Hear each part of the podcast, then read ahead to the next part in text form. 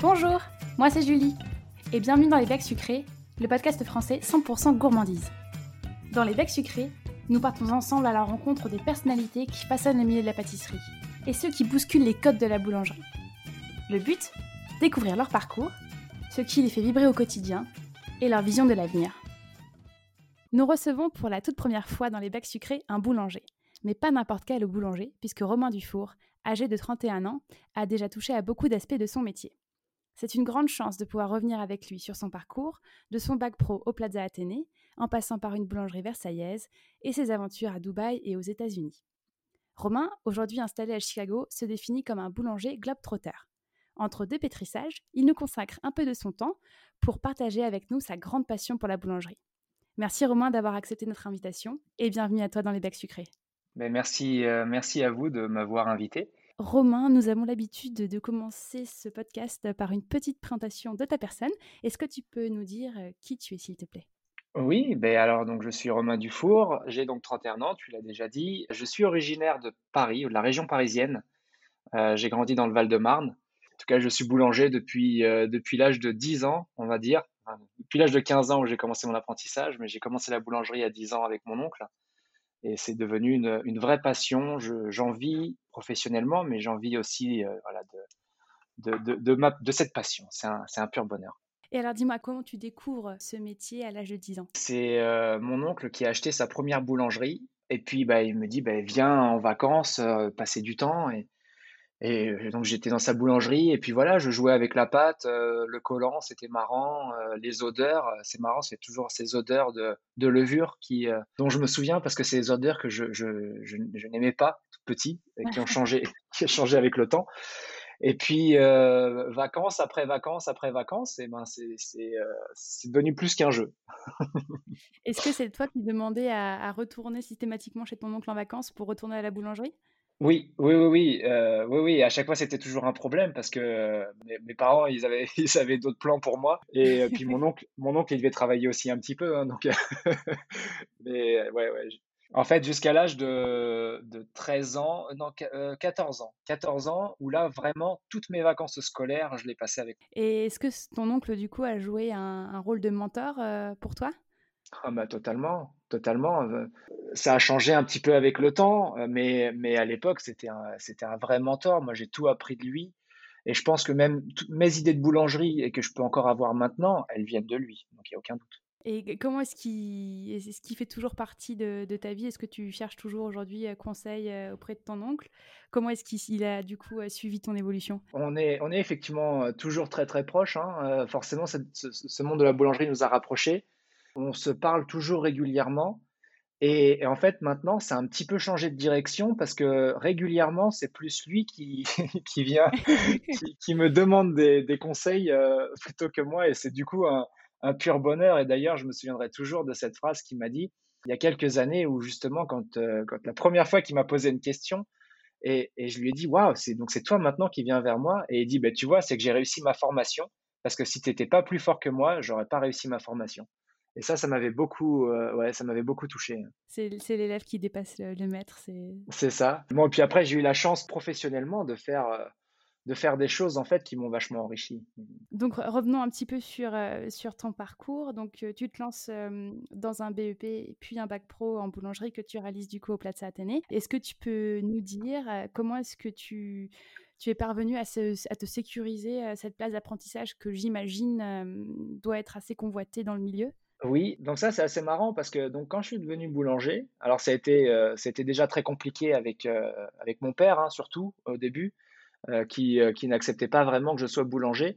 Mais moi très rapidement, je, je lui avais dit et je pense que c'était le fait aussi de voir mon oncle. Hein, je lui avais dit oui mais moi je j'aimerais pas seulement être boulanger euh, de quartier, sans être pessimiste hein, là-dessus, mais c'est pas ce que je voyais pour, euh, pour ma carrière. Et rapidement, en fait, l'hôtellerie est venue. Et je sais pas pourquoi, parce que j'avais pas du tout euh, d'expérience de, d'hôtellerie ou de même, enfin même, on n'a jamais été dans un hôtel quand j'étais petit, encore moins dans un palace. Mais j'avais j'avais cette envie-là. Et j'ai eu l'opportunité en fait d'en parler à, à, mes professeurs à l'école parce que j'étais à l'école de boulangerie de Paris à Paris et un de mes, euh, de mes professeurs, euh, Dominique Gentil, en fait, m'a dit, bah, écoute, moi j'ai des contacts euh, dans deux hôtels, Plaza Athénée et le Bristol. Et j'ai eu mes entretiens dans ces deux hôtels et j'avais eu un coup de cœur pour le Plaza Athénée. Et étrangement, je ne pense pas avoir eu de problème pour rentrer. Alors, je ne sais pas si, parce que peut-être à l'époque, en 2006, peut-être qu'il n'y avait pas encore. bon, déjà, on n'avait pas tous les réseaux sociaux. Donc, il n'y avait, pas, y avait pas tout cet engouement de la boulangerie et de la pâtisserie. Et j'ai pas eu le souvenir, en fait, d'avoir eu trop de problèmes à rentrer au Plaza. D'accord. Et, qu'est-ce que tu as découvert du coup au Plaza Athénée? En, quoi consiste la boulangerie de Palace? Honnêtement, j'ai découvert, pour moi, j'ai découvert tout, dans le sens où, bon, je viens de la région parisienne, j'ai pas grandi dans, dans, un milieu, dans un milieu pauvre, mais j'étais dans un milieu modeste. Donc la gastronomie, pour moi, ça voulait pas dire grand-chose. Et, et là, goûter des choses alors, euh, petite anecdote, hein, bon, c'est en public, c'est pas grave, mais je me cachais, j'avais, j'avais 17 ans, je me cachais dans le frigo pour goûter euh, quelques pâtisseries parfois. Et, et euh, j'ai, j'ai des souvenirs de goûter, par exemple, à, alors, je, sais que Christophe Michalak, il l'a fait encore dans sa boutique sur Paris, cette, cette religieuse au, au, caramel, Miss Caramel, je crois qu'il l'appelle, ou Miska, ou quelque chose comme ça et j'ai ces souvenirs de, goûter ça. C'était assez incroyable. Donc moi, ça m'a appris plein de choses. Et ça m'a appris beaucoup de rigueur aussi, hein, cette rigueur un peu pâtissière qu'en boulangerie on n'a pas vraiment, ou en tout cas on n'avait pas vraiment dans le passé. De plus en plus maintenant, les boulangers travaillent un peu à la pâtissière, hein, très organisé, très propre. Donc moi, ça m'a vraiment appris ça. Et puis la créativité. C'est clair que la créativité, c'est euh, dans, dans, ce type de palace, c'est le premier mot d'ordre. Hein, donc euh, c'était super. Et est-ce que vous avez des... Mmh, pour parler un petit peu de, des matières premières que, vous sélectionnez, parce que j'ai eu l'occasion de parler avec des pâtissiers qui ont travaillé en palace et qui font à, chaque fois référence, voilà, on va dire, à, mmh, à, toutes les possibilités de matières premières, travailler avec les plus belles matières premières. Est-ce que c'est quelque chose qu'on retrouve aussi en boulangerie? Alors oui, bon, alors c'est un peu moins... en boulangerie, hein, la matière première coûte en général un peu moins cher. On va dire que la, la première matière première qui coûte le plus cher, ça va être le beurre. Le beurre, par exemple, au Plaza, euh, on utilisait euh, du Montaigu, donc euh, qui est un des, un des meilleurs beurres en France, hein, en tout cas de viennoiserie. Et, mais, mais j'ai ce souvenir aussi d'effectivement, à l'époque, Jean-Marie Hiblot, en fait, il, me poussait vachement, le sous-chef de, de, Christophe Michalak, il me poussait vachement pour, pour, pour créer des produits. Et un mmh jour, il avait fait venir, parce que lui, il est breton, il avait fait venir d'un. J'ai le souvenir qu'il avait fait venir en fait des algues, mais des algues fraîches, et il m'avait donné ça, il m'avait dit bah vas-y amuse-toi avec et du coup j'avais fait un pain un pain en levain avec avec ces algues. C'était vraiment assez incroyable en fait de pouvoir faire venir toute cette matière première un petit peu décalée, un peu de, de, produits qu'on n'a mmh pas vraiment l'habitude de voir par le biais de cet hôtel. Ça, il y a aucun doute, on a l'accès à des matières premières assez incroyables. Et quand tu termines ton apprentissage au Plaza Athénée, est-ce que tu as envie de continuer dans cet univers-là ou quelles sont tes envies avec ton, ton bac en poche? Oui, oui, totalement. J'avais vraiment eu le plaisir en fait de, découvrir ce, monde de l'hôtellerie et je voulais vraiment pouvoir insister un peu plus et, avoir d'autres expériences en hôtellerie. Est-ce que c'est ce que tu es parvenu à faire? Quelles ont été les étapes du début de ta carrière? Donc, en fait, après le Plaza Athénée, j'ai pas eu l'opportunité de retourner directement en hôtellerie. Donc, j'ai travaillé euh, dans une, euh, dans une boulangerie à Versailles. J'ai fait un, an chez eux, un an et demi, qui a été en fait une super expérience parce qu'ils travaillaient euh, exclusivement sur, sur le vin liquide. Donc, on avait un, on avait un fermento levain et toutes les pâtes étaient faites sur le vin liquide avec très peu de levure sur des longues fermentations.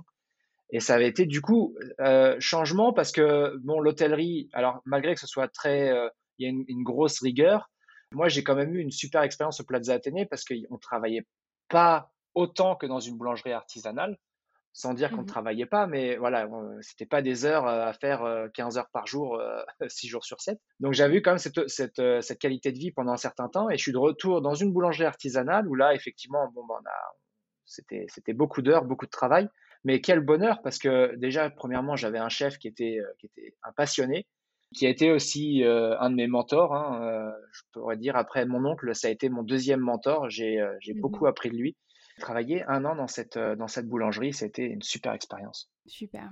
Et est-ce que c'est voilà, c'est en ton début de carrière que tu commences un petit peu à nourrir tes envies de, de voyager? Exactement. Une fois de plus, hein, même étant jeune, en commençant mon BEP chez mon oncle, j'ai toujours dit j'aimerais beaucoup voyager. Je pensais pouvoir faire seulement un an d'expérience comme ça à l'étranger.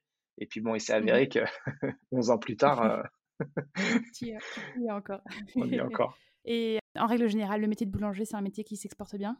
Ah oui, ah bah ça c'est que ce soit boulangerie, pâtisserie, ça s'exporte bien. Il y a aucun problème là-dessus. Par contre, effectivement, ce qu'il faut en fait se mettre en tête quand on part à l'étranger, c'est que les mentalités de clientèle sont très très différentes. Le pain qu'on fait en France, bah ça reste du pain français pour les Français. Et ça, pour moi justement, ça a été la première fois où, quand je suis arrivé à Dubaï, ça a été un petit peu une petite claque ben parce que euh, bon, on est un peu chauvin, on est français, on arrive, on se dit bon, on fait le meilleur pain du monde. Et puis en fin de compte, euh, bah, on apprend vite que le meilleur pain du monde, bah, c'est le pain que les gens mangent géographiquement là où on est à l'heure actuelle. Et que bah, la baguette euh, française, bah, c'est pas forcément l'envie de tout le monde. Donc c'était intéressant l'arrivée à Dubaï. Est-ce que tu peux nous raconter du coup qu'est-ce que recherche la clientèle à Dubaï? Alors la clientèle à Dubaï, et en fin de compte, je me rends compte, la clientèle dans beaucoup d'endroits, c'est en général du pain qui va être euh, du pain un peu euh, hamburger bun ou, euh, ou du, pain de mie, des choses, c'est-à-dire mmh. avec un petit peu de sucre et un petit peu d'huile ou un petit peu de beurre dedans, voilà, un peu de matière grasse. À Dubaï, par exemple, aussi, ils aimaient beaucoup mon la viennoiserie, mais bon, je pense que ça, c'est mondial, hein, la viennoiserie, tout le monde aime, que ce soit croissant ou brioche. Mais une fois de plus, en fin de compte, on reste sur des produits bah, sucré et, beurré. Mais en fait, ce qui était intéressant, c'est de pouvoir, euh, et c'est ce que j'ai fait dans cette première boulangerie euh, quand je suis arrivé, c'est de pouvoir un peu fusionner euh, le côté français et puis à, ramener des choses un petit peu du Moyen-Orient. Donc, par exemple, à Dubaï, ça se fait énormément, c'est du croissant za'atar. Le za'atar, qui est cette épice du Moyen-Orient, qui est vraiment intéressante au point de vue arôme, en, en, poudre verte. Donc voilà, c'était un peu les débuts euh, dans, dans Dubaï. Et, pourquoi Dubaï en fait? Et ouais, pourquoi Dubaï? Alors, c'était pas forcément, euh, c'était pas du tout le plan au départ. le plan au départ, c'était, c'était Las Vegas. Euh, je devais faire l'ouverture du Aria Hotel. Bah, ça, c'était en fait par le biais de Christophe Michalak hein, qui m'avait contacté pour faire l'ouverture du, de l'hôtel Aria à Las Vegas. Et donc, on était là, on est début 2008. Courant 2008, il y a eu la crise économique. Donc, du coup, l'hôtel a pris du temps. Euh, entre-temps, je rencontre quelqu'un qui me dit bah écoute je vais ouvrir une boulangerie à Dubaï. Je dis bah écoute super moi je vais partir à, Las Vegas. Et mmh euh, on s'est lié d'amitié. Et puis euh, le fait que Las Vegas ait pris du temps et ben voilà courant 2009 j'ai fait partie de ce, de ce projet d'ouverture de boulangerie artisanale à, à Dubaï. Donc c'était le, c'était le départ. Super. Et, là, est-ce que tu travailles euh, uniquement avec euh, des boulangers français ou est-ce que tu as travaillé avec des locaux qui, qui sont formés du coup? Alors, dans cette boulangerie, donc où, où j'étais le chef boulanger, donc j'avais 20 ans, alors, c'est gros de dire chef boulanger, on va dire que j'étais en charge de la boulangerie, c'est ce qui fait la différence. C'était des boulangers philippins. Il faut savoir qu'à Dubaï, euh, les, locaux euh, ne, vont pas faire ce type de travail, hein, c'est pas pour eux. Euh, donc, c'est en gros, c'est des petites mains, c'est des gens qu'on a formés sur place, hein, qui n'étaient pas du tout boulangers à la base, et j'avais une petite équipe de, de, trois boulangers. À la fin, en fait, avant que je parte, on était trois boulangers. Ok, super. Je crois savoir qu'après cette expérience-là, tu es parti euh, et tu es retourné dans le monde de l'hôtellerie. Voilà. À l'intercontinental de Dubaï. Et là, du coup, tu, as, tu occupes un poste euh, avec euh, plus de responsabilités. Tu gères une équipe de, de six boulangers, si je ne me trompe pas. C'est ça. Peux-tu me raconter bah, comment est-ce que tu fais pour, pour gérer tout ça? Parce que c'est beaucoup de responsabilités du haut de tes 21 ans. voilà, comment est-ce que, comment est-ce que tu appréhendais ce, ce, nouveau poste et comment est-ce que tu l'as géré? Tout au début, je, vais, je vais être honnête, hein, je l'ai géré mal. mal dans le sens où effectivement, un jeune de 21 ans en charge d'un hôtel c'était même, euh, donc c'était même pas un hôtel. Hein, je remets un petit peu les, les conditions. Donc c'était euh, trois hôtels, un golf course, donc total de 1200 chambres, euh, 17 restaurants. Donc c'était c'était énorme, hein, c'était énorme. Et donc six boulangers. Et six boulangers, pas forcément à faire que de la boulangerie, parce que bah, entre temps, il faut faire les, les setups euh, de, des différents buffets, il faut aller chercher les matières premières. Donc euh, au, début, à 21 ans, je, m'y prenais très mal. Et je m'y prenais euh, très mal et en plus euh, très français. C'est-à-dire que j'avais tendance un peu à gueuler dans, la, dans, la, dans, la, dans, le labo. Je suis pas très fier de le dire, mais c'est vrai qu'à tout au début, j'avais des boulangers même qui des fois pleuraient dans le, dans le labo. Alors moi, ça me mettait un peu mal à l'aise parce qu'on n'a pas l'habitude de ça en France. En général, en France, quand, quand il y a le chef qui gueule, le, le boulanger ou le pâtissier, il, fait, il fait la bouchée double et il fait le travail. Donc, du coup, ça a, été une grosse claque pour moi où j'ai dû euh, changer complètement, enfin, pas changer, mais apprendre des, méthodes de management. Et puis, pour ça, le, pour euh, Intercontinental, bah, du fait que ce soit un gros groupe, j'ai aussi beaucoup appris avec eux. Hein. Mmh, et donc, euh, bah, on va dire que tout début, ça a été compliqué. Et puis, bah, je suis resté trois ans. Donc, ça s'est fait avec le temps et ça a été, ça a été beaucoup mieux. Juste pour se faire une idée, quel type d'horaire tu faisais dans ce type d'établissement? Des, petites journées, des petites journées de, de alors une petite journée euh, intercontinentale, c'était 12 heures. J'ai encore le souvenir de regarder l'heure et de dire oh tiens j'ai fait que 12 heures aujourd'hui. Euh, une journée normale, c'était entre 14 et 15 heures, 6 jours sur 7. Et puis, pour le coup, et je pense que ça, euh, je pense que l'hôtellerie parisienne, ça reste un petit peu pareil aussi, en tout cas l'hôtellerie française, c'est qu'en en tant que chef, en fait, on t'appelle à n'importe quel jour, à n'importe quelle heure. Donc euh, j'ai des expériences effectivement où des fois je, me souviens d'un jour euh, où j'ai fini, euh, il était 9h le soir, je rentre à la maison, je, mange, je vais pour aller me coucher, il était presque 11h, j'ai mon boulanger qui m'appelle, oh chef je suis malade, je peux pas venir. Bon bah j'ai été voilà et puis hop je suis retourné au travail et j'ai refait ma journée derrière. Donc ça a été une ça a été une sacrée école, hein, une vraie formation, c'était incroyable. Comment est-ce que tu fais pour tenir physiquement Est-ce que tu conseilles de pratiquer un sport? Voilà, est-ce que tu as des conseils à donner à toutes ces personnes qui travaillent autant d'heures que toi? Ouais, alors je sais pas si je vais avoir des conseils. En tout cas, une chose est sûre, c'est que j'avais perdu beaucoup de poids. Je faisais, je faisais 15 kilos de moins que maintenant. Mmh. Et, pourtant, maintenant, je suis pas, je suis pas très gros. Moi, je sais que le, week-end, donc mon jour de repos qui était le vendredi, j'allais à la plage. C'était pour me faire, pour me faire du bien malheureusement, quand on travaille autant d'heures, bah, on n'a pas le temps de faire du sport. Ou en tout cas, euh, quand, euh, quand on rentre, on pense pas à faire du sport. Et, je et puis, je suis pas, je suis pas quelqu'un de très sportif, donc euh, du coup, c'était, encore plus compliqué. Mais bah, comment tenir? Après, pour tenir dans ce type de métier, de toute façon, il n'y a pas de secret. Il faut de la détermination. Mmh et, et, il faut de la passion. Il faut être passionné. On peut pas faire ce travail juste pour dire ah bah c'est sympa de faire des gâteaux ou de faire du pain une fois de temps en temps il faut une passion. Et moi, c'est cette passion qui me, qui, qui me tenait euh, pendant trois ans dans cet hôtel euh, où ça a été très très dur, mais, mais ça, a été, euh, ça a été super. Ça a été super. Et qu'est-ce qui a motivé ton départ du coup de l'Intercontinental? Bah, trois ans, voilà, c'était c'était trois ans, et, et, puis je, je, sentais en fait que malgré tout, donc euh, j'avais euh, j'avais 24 ans, oui c'est ça, j'avais 24 ans, bah, que j'avais besoin d'autres expériences, que je ramenais mmh plus grand chose à l'hôtel parce que bah il faut être honnête, hein, euh, quand on travaille autant, euh, c'est pas facile de, au bout d'un moment d'arriver à de la créativité euh, quand, euh, quand on n'a pas le temps de voir autre chose. C'était effectivement pour moi le temps de me dire bon bah là je ramène plus rien à l'hôtel, l'hôtel ne me ramène plus grand chose non plus, mmh. faut passer à autre chose quoi. D'accord. Et où est-ce que tu décides de poser tes bagages? Et je décide donc d'aller dans une entreprise qui s'appelle Batil. Et Batil, en fait, sont très très connus dans le Moyen-Orient, premièrement pour leurs dates. D'accord. Parce qu'ils ont, ils ont des dates incroyables date et chocolat. Alors, bon, les chocolats, après, les chocolats sont très bons, hein, mais là, pour le coup, la date, euh, ils ont énormément de fermes euh, en Saoudi où ils font, euh, ils font toutes ces dates. Et bon, un peu comme tout le monde en France, on connaît cette date un peu tunisienne qui, qui je suis sûr qu'on peut en trouver des bonnes, mais en général, quand on achète ce type de date, c'est des petites dates, des fois qui sont un peu sèches, qui n'ont pas forcément beaucoup de goût. Et, mmh et ben là, j'ai goûté des dates qui avaient vraiment qui avait de la chair, qui avait, euh, qui avait des textures et plein de dates différentes. Et c'était euh, une super, euh, super expérience.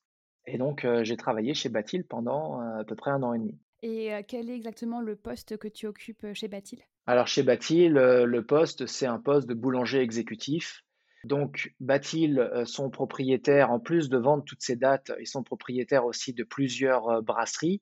Donc, je faisais le pain pour toutes les brasseries. Ils étaient à l'époque, euh, malheureusement plus maintenant, mais à l'époque, ils avaient euh, cinq, enfin, cinq boulangeries. Donc moi, quand je suis arrivé, il y en avait deux et on en a ouvert trois entre-temps. Mmh. Donc on faisait aussi le pain pour ces boulangeries et on vendait des croissants crus surgelés et des petits pains à tous les différents hôtels à Dubaï parce que bah, du coup, il y a énormément d'hôtels à Dubaï. Donc, euh, donc on avait des productions, productions très artisanales Euh, non, pardon. Alors non, recette très artisanale et production euh, semi-industrielle. OK et j'imagine, production centralisée, C'est ça, Dubaï? Production production centralisée sur, sur une une grosse cuisine. On avait en boulangerie, on devait avoir, heu, 200 à peu près 200 carrés pour, pour le labo boulangerie. D'accord et en termes de volume, est-ce que c'était similaire à ce que tu sortais, avec, heu, avec ton équipe à l'Intercontinental? Alors là, on est passé sur des volumes, heu, bon déjà mon équipe a a a évolué, hein, heu, parce que là, c'était une équipe de 25 boulangers D'accord, ouf, OK. et puis pour le coup production, hein, donc j'avais pas 2 boulangers à la fois dans le labo, là, j'avais vraiment tout le monde, tout le monde, était dans le labo. Bah, pour donner une petite idée, alors, quantité de croissants par semaine, sans dire de bêtises, je crois qu'on est entre 40 et 50 000 croissants par semaine Oh là là, d'accord. Et puis en petits pains, parce qu'on faisait beaucoup de petits pains, bah, que ce soit pour les brasseries, heu, comme comme pour les hôtels, on faisait à peu près entre 80 et 100 000 petits pains par semaine. J'imagine les volumes. Comment as fait pour t'adapter? Parce que j'imagine ça fait quand même donc finalement tu tu passes d'une boulangerie artisanale à Versailles, avec après, des volumes encore plus importants quand tu arrives à Dubaï, puis à l'hôtel encore un volume donc en fait ça va ça va crescendo. Ça va crescendo, ouais. comment tu as fait pour, pour gérer, bah, ce nombre de d'employés qui qui augmente et puis, ces responsabilités? J'imagine aussi un stress, croissant. Com co comment tu as fait? Ouais. Beh, en fait, je pense que c'est un peu la la la folie de la jeunesse, en fait. C'est que j'ai eu toutes ces opportunités et puis et puis, moi, je suis un peu un yes man, quoi. C'est, bah, vas-y, vas-y, on se lance, On va. essaye. De toute façon, enfin, qu'est-ce que j'ai à perdre? Au pire, bon, bah, vous me virez et puis je rentre, je rentre à la maison. Ouais, vrai. Voilà, c'est l'avantage, en fait, c'est que c'est sur toutes ces entreprises, jusqu'à présent, parce que ça va changer après dans ma carrière, on va en parler juste après, mais toutes ces entreprises sont toujours venues à mon contact. Mmh, Donc moi, en fait, je me dis: «Bon, bah, heu, si vous venez à mon contact, heu, c'est que vous êtes intéressé. Bah, allez, on on essaye, quoi». on y va. Heu, effectivement, Batil, le plus gros challenge, ça n'a pas forcément été, en fait, le volume, parce que le volume, il se faisait avec, tous les différents boulangers. Il y avait pas de problème. Pour moi, le plus gros challenge, ça a été vraiment, en fait, bah, justement, tous ces boulangers. Mmh mh. Parce que, bah, ça faisait déjà 4 ans que j'étais à Dubaï à ce moment-là. Heu, je voyais je voyais la la la réalité de Dubaï, hein, heu, parce qu'il faut aussi le dire, heu, Dubaï, c'est flamboyant à la télé, mais en réalité, c'est, des petites mains qui travaillent. Dubaï, en fait, c'est très suivant le pays d'où on vient, on est dans tel, dans tel rang, en fait, de du monde social Mmh. et moi, tous mes boulangers, en fait, bon, bah, soyons honnêtes, hein, ils étaient dans le rang social le plus bas Mmh et c'est-à-dire que c'est des gens, ils peuvent même pas parler aux locaux, en fait. C'est parce qu'ils ils ils se disent que si jamais je parle à un local, heu, si je dis quelque chose qui lui a pas plu, je peux aller en prison. C'est assez particulier et moi, à ce moment-là, en fait, bah, je voulais que ces boulangers puissent être heureux au travail, heu, pas exploités. Alors c'est l'avantage aussi de de cette entreprise Batil, c'est que ces boulangers ont étaient pas exploités. Mais je voulais leur donner une petite expérience supplémentaire. Donc du coup, je je j'essayais de passer une fois par mois, je passais du temps avec eux, heu, Mmh mh. que ce soit aller à la plage, heu, aller boire une bière et en fait, pour la plupart de tous ces boulangers, toutes ces expériences qu'on a fait, qu'on faisait une fois par mois, bah, pour eux, c'était la première fois, malgré qu'ils étaient à Dubaï depuis 30 ans, c'était la première fois qu'ils faisaient ça. Donc ça a été pour moi mon plus gros challenge, heu, dans cette, dans cette dernière entreprise à Dubaï. et mmh, est-ce que c'est ce contexte, social, différent qui a aussi motivé ton départ? C'est exactement, OK. Exactement. C'est je suis resté, heu, 1 an et demi à Bathil et et c'était vraiment, un bonheur dans cette entreprise, hein, parce que c'est une entreprise qui qui qui était en croissance. 4 mois 4 ou 5 mois avant que je parte, LVMH, donc le groupe, heu, OK, Louis Vuitton, avait mis des parts dans cette entreprise. Donc il y y avait vraiment, une évolution assez incroyable, hein. Je sais que là, à l'heure actuelle, bon et du coup, ils malheureusement, ils ont ils ont quitté un peu le rang de la boulangerie, donc ils ils ont plus ouvert plus de boulangeries après ça et d'ailleurs, je crois même qu'ils en ont fermé. Mais ils continuent à grossir avec les brasseries et heu, dans dans le Moyen-Orient et puis ils essaient d'ouvrir aussi aux États-Unis. Donc il y avait vraiment des possibilités. Mais moi, c'était plus un point de vue personnel, en fait, où je je pouvais plus rester à Dubaï, Mmh bah, pour tous ces problèmes, en fait, de de race, malheureusement. C'est ça, il faut le dire, hein, c'est une réalité. Et est-ce que tu avais un rêve en quittant Bathil, heu, voilà, un un nouveau pays, heu, une nouvelle envie? Alors, je ne sais pas si c'était un rêve, mais en tout cas, heu, des fois les les choses les choses sont bien faites, hein. Mmh C'est qu'en fait, au moment où où je me suis je me dis: «Bon, ben, je veux quitter Bathil», je suis contacté pour partir aux Philippines. D'accord. Tout se fait, tout est presque le, contrat se fait, et puis en dernière minute, en fait, il y a un changement de, direction et euh, ils sont partis sur une autre direction. Donc ils m'ont dit, bah désolé, on, on, ne, vous prendra pas. Et puis bah là, du coup, ça a été un peu le ah bah mince, parce que moi dans ma tête, je partais. Et donc du coup, c'est à partir de là en fait où euh, avec euh, deux de mes amis, parce qu'ils me voyaient en fait un petit peu désemparé, m'ont dit bon allez Romain, euh, on va aller, on va chercher du travail avec toi. Et pour moi, c'était une première fois parce que, bah, comme je disais tout à l'heure, en fait, toutes ces expériences, à chaque fois, les gens m'ont contacté. Et puis, bah, du coup, voilà, nous, nous voilà sur, euh, sur LinkedIn euh, pour la première fois. Et, et c'était d'ailleurs assez marrant parce qu'on a, en fin de compte, pas passé autant de temps que ça, parce qu'on a ouvert la page, on a dû descendre un tout petit peu et on a vu une offre pour, pour Chicago comme boulanger pour recherche et développement, boulanger d'essai. Et je peux en parler officiellement parce que cette histoire, mon patron la connaît, donc ça va. Mais c'est en fait, c'était un soir, on, avait bu un petit peu, on était, on était assez contents, et puis on s'est dit, allez, vas-y, on envoie un email, boulanger, recherche et développement. Et ben, mes potes ils me disent, t'imagines, c'est incroyable. Et puis moi, je dis, bah vas-y, on envoie l'email moi, en me disant, de toute façon, il est hors de question que je reçoive euh, une réponse. Quoi. Et puis, j'ai une réponse le lendemain matin. euh, un petit peu, oh, mince, bon, bah, qu'est-ce que je fais maintenant? Bon, bah, vas-y, on, fait l'entretien. Et puis, il y, a eu, euh, il y a eu un coup de foudre, en fait, avec mon patron actuel, euh, mmh un coup de foudre professionnel. Avec mon patron actuel, il a un doctorat dans les enzymes panaires. D'accord. Donc, c'est pas un boulanger, mmh c'est un, un chercheur mais c'est euh, par exemple une des personnes qui a été euh, précurseur dans le projet baguette de tradition française en France. Dans la fin des années 80, il a travaillé pour le groupe Soufflet et c'est un passionné. Voilà, j'ai rencontré un, autre euh, forcené de la boulangerie et après toutes les différentes interviews, les différents entretiens, me voilà à Chicago. Avant d'enchaîner sur, sur ton expérience du coup à Chicago, est-ce que tu peux me dire, euh, est-ce que LinkedIn fonctionne vraiment pour euh, chercher du travail quand on est euh, boulanger ou pâtissier Alors, bah, du coup, je pourrais pas dire que ça fonctionne pas, mais par contre, je pense que je pense qu'il faut faire attention parce que c'est vrai que tout à l'heure, on, on, a parlé, tu me demandais comment ça se passe à l'étranger, et je pense qu'il faut, il faut en parler aussi, c'est que quand on part à l'étranger, et, c'était le, le, biais de ma première entreprise euh, à Dubaï, c'est qu'en fait, on nous fait voir, euh, on nous fait voir des paillettes. On nous dit ah mais tu vas voir, c'est l'étranger, c'est super. Mmh. Et en fin de compte, on s'aperçoit que c'est difficile de trouver une entreprise qui nous mette en valeur. Nous, en tant que boulanger ou pâtissier français, et puis dans, de bonnes conditions, quoi. Euh, parce que l'idée aussi de partir à l'étranger, c'est, euh, bah, soyons honnêtes, hein, c'est quand même d'avoir des salaires un peu plus intéressants, mmh. d'avoir de bonnes conditions. Et sur LinkedIn, il faut faire attention parce qu'effectivement, moi, je, reçois euh, pas mal d'offres. Et parfois, c'est vrai que c'est un petit peu douteux. Donc, j'ai envie de dire, LinkedIn, oui, ça fonctionne, mais voilà, faut faire, faut faire quand même attention et, et, faire un, un check sur, sur toutes les offres qu'on reçoit. Ok, Super, merci. Alors revenons ensemble sur ton expérience à Chicago. C'est ton poste actuel. Est-ce que tu peux nous dire en quoi consiste ton travail? Bon, déjà, Eurogerm. Donc, Eurogerm vend des améliorants. Donc, jusqu'à présent, je n'avais jamais travaillé avec des améliorants. Euh, les améliorants font peur. Est-ce que tu peux nous dire euh, qu'est-ce qui se cache derrière le mot améliorant? Alors, améliorant, ça fait toujours peur. Mais en fait, améliorant, c'est bah, justement, c'est pour améliorer un défaut.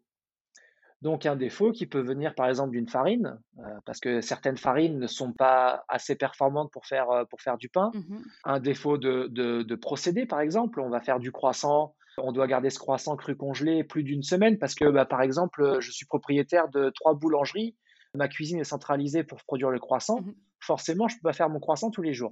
Donc je vais devoir garder mon croissant plus d'une semaine et je ne veux pas avoir des problèmes de qualité. Mmh Donc on va utiliser un améliorant.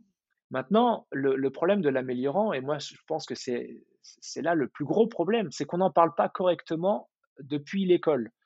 Et, à chaque fois qu'on parle améliorant, on imagine produit chimique. Et en fait, c'est pour ça que j'ai accepté de travailler pour Eurogerm, parce qu'on travaille principalement avec euh, des, produits naturels, c'est-à-dire des enzymes. Voilà, le, le mot améliorant, c'est pour améliorer, c'est pour aider alors il ne faut pas non plus trop l'utiliser. Et c'est là en fait où, moi j'espère pouvoir euh, ramener quelque chose dans ce, dans ce domaine-là, parce qu'en fait on a soit les boulangers qui veulent pas du tout l'utiliser, qui c'est très bien. S'il n'y a pas besoin d'utiliser, on n'utilise pas. Maintenant, si c'est pour dire, moi, j'utilise pas d'améliorant et que derrière le produit, il n'est pas performant ou il n'est pas euh, bon à manger parce qu'il va être, euh, par exemple, il va pas avoir assez de volume, il va pas, il va pas avoir le, moelleux qu'on recherche. Euh, pour moi, c'est de la bêtise. Après, ça reste que mon avis personnel. Et après, il y a aussi les boulangers qui utilisent que des améliorants. Et là, c'est aussi c'est abusé. Quoi. Il n'y a pas d'intérêt. Donc, en fait, je pense qu'il faut trouver le juste milieu. Et utiliser un améliorant, c'est pour améliorer un défaut et pas pour, pour, pour créer quelque chose d'encore mieux. Ou, voilà, je pense qu'il faut faire attention à ça. Donc, pour revenir à ta première question, juste pour expliquer un petit peu mon, ce que je fais, je suis donc boulanger recherche et développement et je fais aussi des assistances techniques chez les clients. Donc, c'est-à-dire que je voyage énormément. Euh, je voyage entre deux et trois semaines par mois. Donc, je développe de nouveaux produits pour Eurogerm. Donc, on a quand même besoin de cette créativité, en fait, euh, euh, constamment. Et à côté de ça, bah, je vais aider aussi les clients. Je développe des produits dans le labo.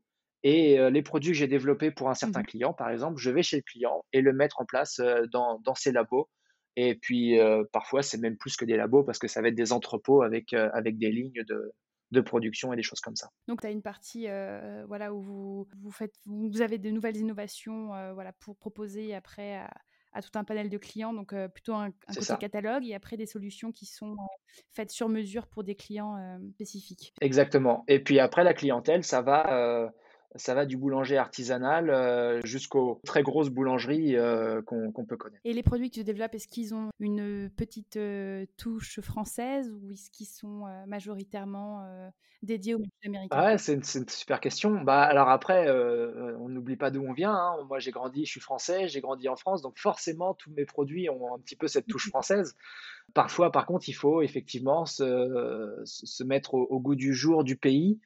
Donc, euh, par exemple, la brioche aux États-Unis, euh, quand en France on fait une brioche entre 10 et 15% de sucre, bah, aux États-Unis on est entre 20 et 25 ah, Donc euh, voilà, on, fait des produits français, mais on s'adapte, on s'adapte au marché. D'accord. Quel a été le produit le plus complexe à, développer pour toi jusqu'à aujourd'hui? Alors, le...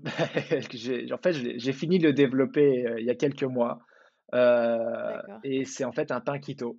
Donc c'est vraiment très différent de la boulangerie entre guillemets, hein, parce que là on est donc le pain keto, hein, c'est les, les, les euh, je pense que vous avez ça en France, les, euh, les régimes euh, kétogènes. Oui, oui, Voilà. Donc en fait c'est un pain qui n'a aucun carbs, qui a, qui a pas de glucides en fait ou très peu très peu en glucides. Ça a été assez compliqué. Ou sinon une deuxième idée aussi, je sais pas en France si vous avez vu le des muffins, ce qu'on appelle aux États-Unis red velvet c'est des muffins en fait tout rouges.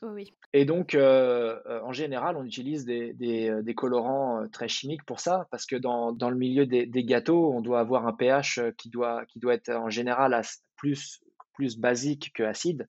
Et dès qu'on utilise un, un, colorant naturel, eh ben, on, part colorant naturel, il faudrait qu'on puisse être dans l'acide. Et, et dans le gâteau, c'est compliqué. Et récemment, en fait, j'ai réussi à trouver une solution pour, euh, pour obtenir un, un, red velvet qui, qui, soit rouge, naturel. Donc c'était ça, c'était un projet aussi euh, d'un peu plus de d'un peu plus de six mois.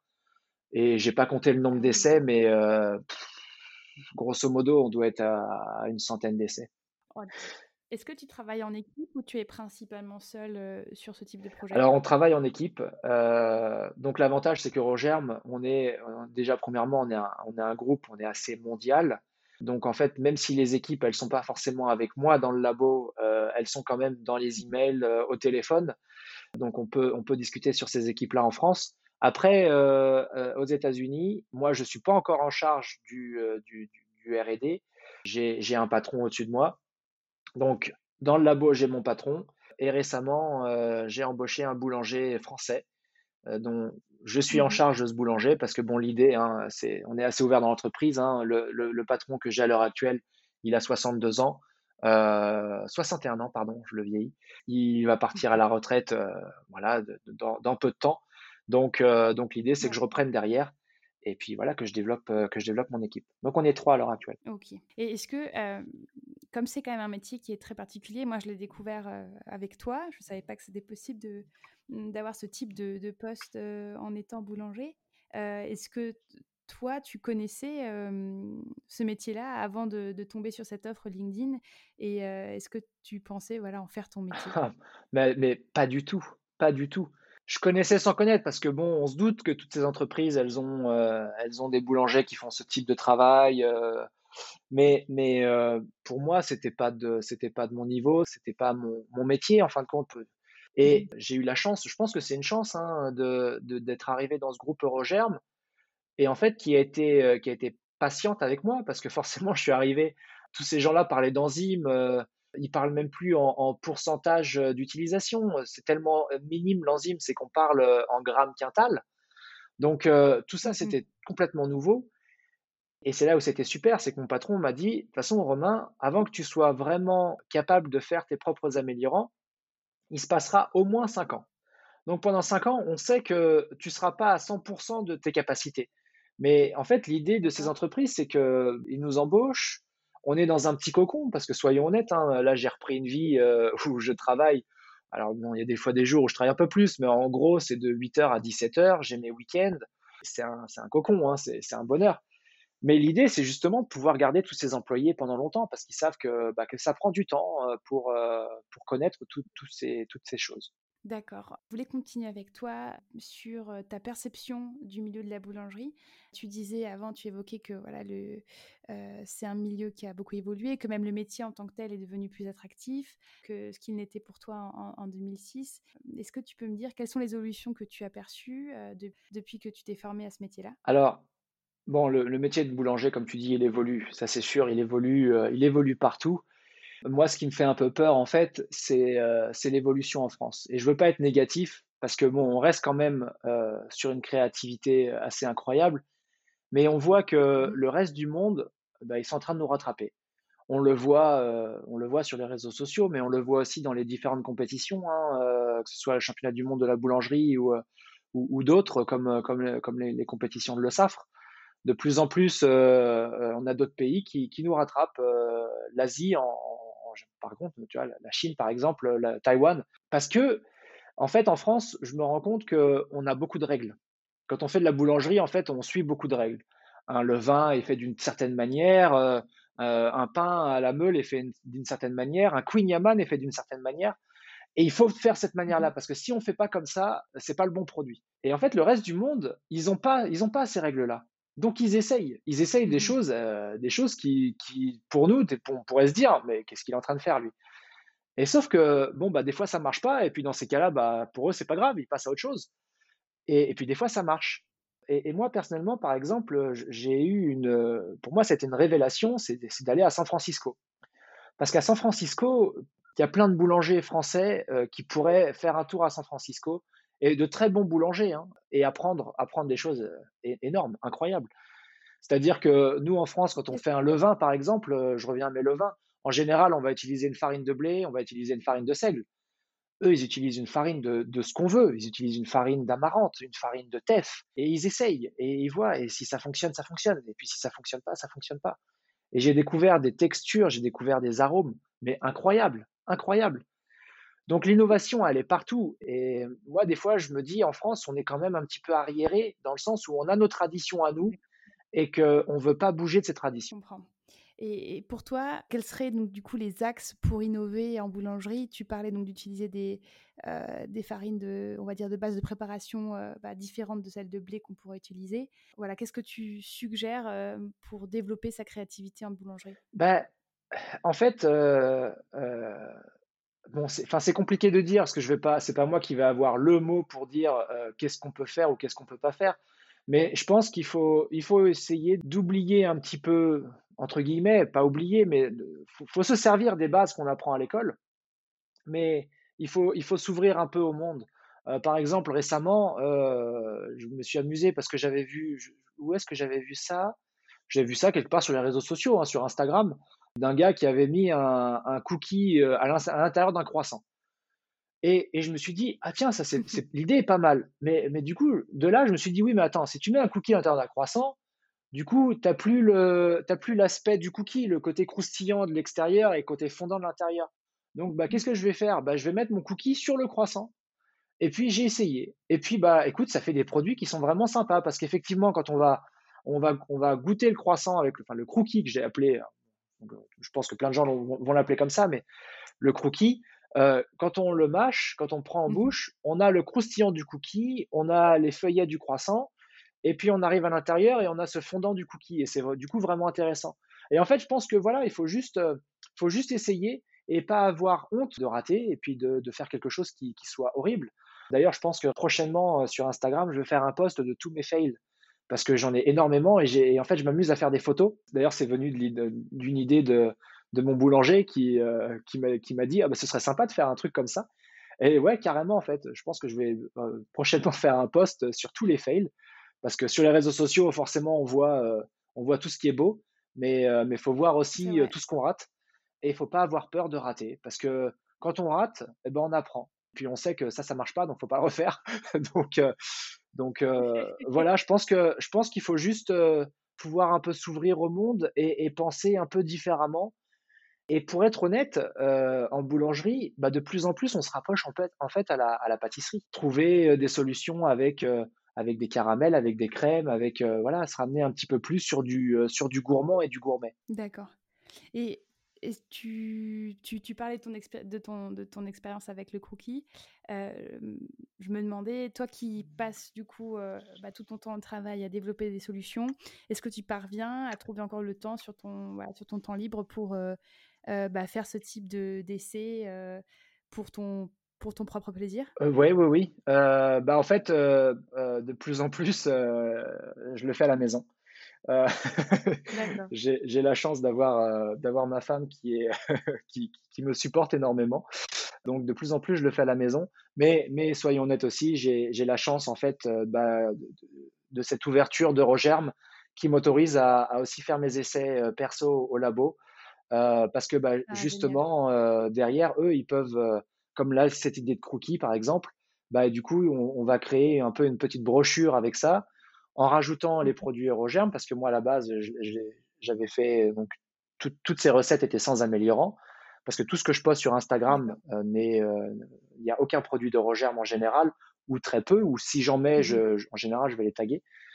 Donc là, on va, on va refaire la gamme en fait avec les produits Eurogerm. On va faire une brochure qu'on va envoyer un peu dans tous les Eurogerm du monde, et du coup essayer de faire un petit truc un peu euh, innovation. C'est vraiment une chance de pouvoir effectivement continuer à créer et comme je disais tout à l'heure, je travaille que de 8h à 17h. Donc, le temps de la création, j'ai le temps de réfléchir à tout ça. Donc, oui, c'est vraiment une, chance. Super. Dis-moi, quelles sont tes envies pour le futur? Déjà, continuer, euh, continuer à évoluer chez Eurogerm. Euh, ça, euh, mmh c'est quelque chose pour l'instant que j'aime beaucoup. Euh, j'apprends énormément tous les jours, donc jusqu'au jour en fait où je me dirais bon bah là, écoute, euh, j'apprends plus autant qu'avant, bon bah peut-être que je partirai, mais en, attendant je profite. Et puis euh, et puis bah là depuis peu en fait, je me vois peut-être à faire quelques masterclass parce que ça fait deux ans maintenant que je, fais deux trois masterclass ici et là, et puis à faire des classes en ligne. Donc je, commence à partir du début septembre, du 6 septembre. Euh, à, faire, euh, à faire mes premières classes en ligne. D'accord. Est-ce que ces classes seront aussi ouvertes pour les Français? Alors oui, euh, les classes seront ouvertes pour les Français. Les classes seront en anglais, en tout cas avec, avec mon anglais, hein. avec l'accent, l'accent très français. Mais je vais essayer en fait de trouver une solution pour, donc ce sera à confirmer ça, mais pour avoir les, les sous-titres français en même temps que la classe en fait. D'accord. Super. Comment est-ce qu'on se tient du coup informé de, ton actualité? Eh ben depuis euh, deux jours maintenant, j'ai mon site internet. Donc c'est chefromaindufour.com. Euh, parce que malheureusement, romaindufour.com était déjà pris. Donc voilà, chefromaindufour.com, où, où je vais garder toutes mes activités, donc euh, les classes en ligne, les masterclass, les différents podcasts et, des choses comme ça. Fantastique, super. Bah, J'invite tout le monde à, aller consulter ton nouveau site internet. Donc Romain, nous avons pour habitude dans ce podcast de terminer euh, par une recette. Euh, peux-tu nous dire quelle est la recette que tu as sélectionnée pour aujourd'hui, s'il te plaît? Alors j'ai sélectionné euh, la brioche royale à la Jackie. Alors pourquoi à la Jackie? Alors, bon, euh, pour les, pour les gens qui me suivent sur Instagram, euh, ils doivent sûrement voir le premier hashtag que je mets sur tous mes posts, c'est Jackie la boulange. Pourquoi Jackie la boulange? Parce que euh, c'est en fait, bah, c'est mon, mon, deuxième prénom. Je m'appelle Romain Jackie Cyril. Et, et, en fait, Jackie, c'est venu d'un de, mes potes bah, quand j'étais à Dubaï, à Batil. qui est tombé sur une photocopie de mon passeport. Et en fait, quand il a vu mon, mon, deuxième prénom, il a commencé à m'appeler Jackie. Alors au début, ça m'énervait. Et, euh, et, en fait, au fur et à mesure, je me suis dit, bah, c'est quoi, c'est vraiment sympa. Et donc, euh, et donc voilà, la brioche royale à la Jackie. À la Jackie aussi parce que, euh, parce que j'ai jamais vraiment appris ce que c'est une brioche royale. Donc, c'est un peu ma brioche royale à moi. Euh, c'est-à-dire, en fait, dans cette brioche, en général, ce que je connais de la brioche royale, c'est que c'est un mélange de beurre et de crème fraîche. Mmh euh, la crème fraîche qui va vraiment nous ramener énormément de moelleux dans, le, dans la brioche. Et donc, donc voilà, c'est pour ça que c'est la brioche royale à la Jackie. Super, merci. Bah, j'encourage tous les becs sucrés à aller tester cette recette à la Jackie. Et euh, surtout, n'hésitez pas à partager vos créations avec le hashtag euh, Jackie la boulange. Comme ça, voilà, exactement. Romain, on arrive à la fin de, cette interview. Je tiens à te remercier pour ton temps. Merci de nous avoir fait découvrir le milieu de la boulangerie, parce que c'est une grande première pour nous dans les becs sucrés, et, j'espère qu'on aura l'occasion de, creuser ce milieu-là encore avec d'autres professionnels et, tes confrères. Je souhaite beaucoup, beaucoup de réussite euh, à, Chicago. On sera en tout cas nombreux à te suivre pour tes masterclass. Merci beaucoup, en tout cas. Merci de m'avoir invité. C'était un, un, vrai, un vrai plaisir, et puis c'est sympa de, de passer un peu de temps en français. C'est vrai, c'est vrai. Je, je, je sais que ça me fait un peu fatigué d'être en anglais. Oui, ouais, exactement. Merci Romain, à très vite. Merci beaucoup. Bonne journée, au revoir. J'espère que cet épisode t'a plu. N'hésite pas à nous laisser un commentaire sur ton application de podcast préférée et à en parler autour de toi. Tu peux aussi nous suivre sur les réseaux sociaux et partager l'actualité de nos comptes Instagram ou Facebook à Sucré Podcast. Et si tu veux nous écrire, tu peux nous contacter à l'adresse contact au singulier. À très vite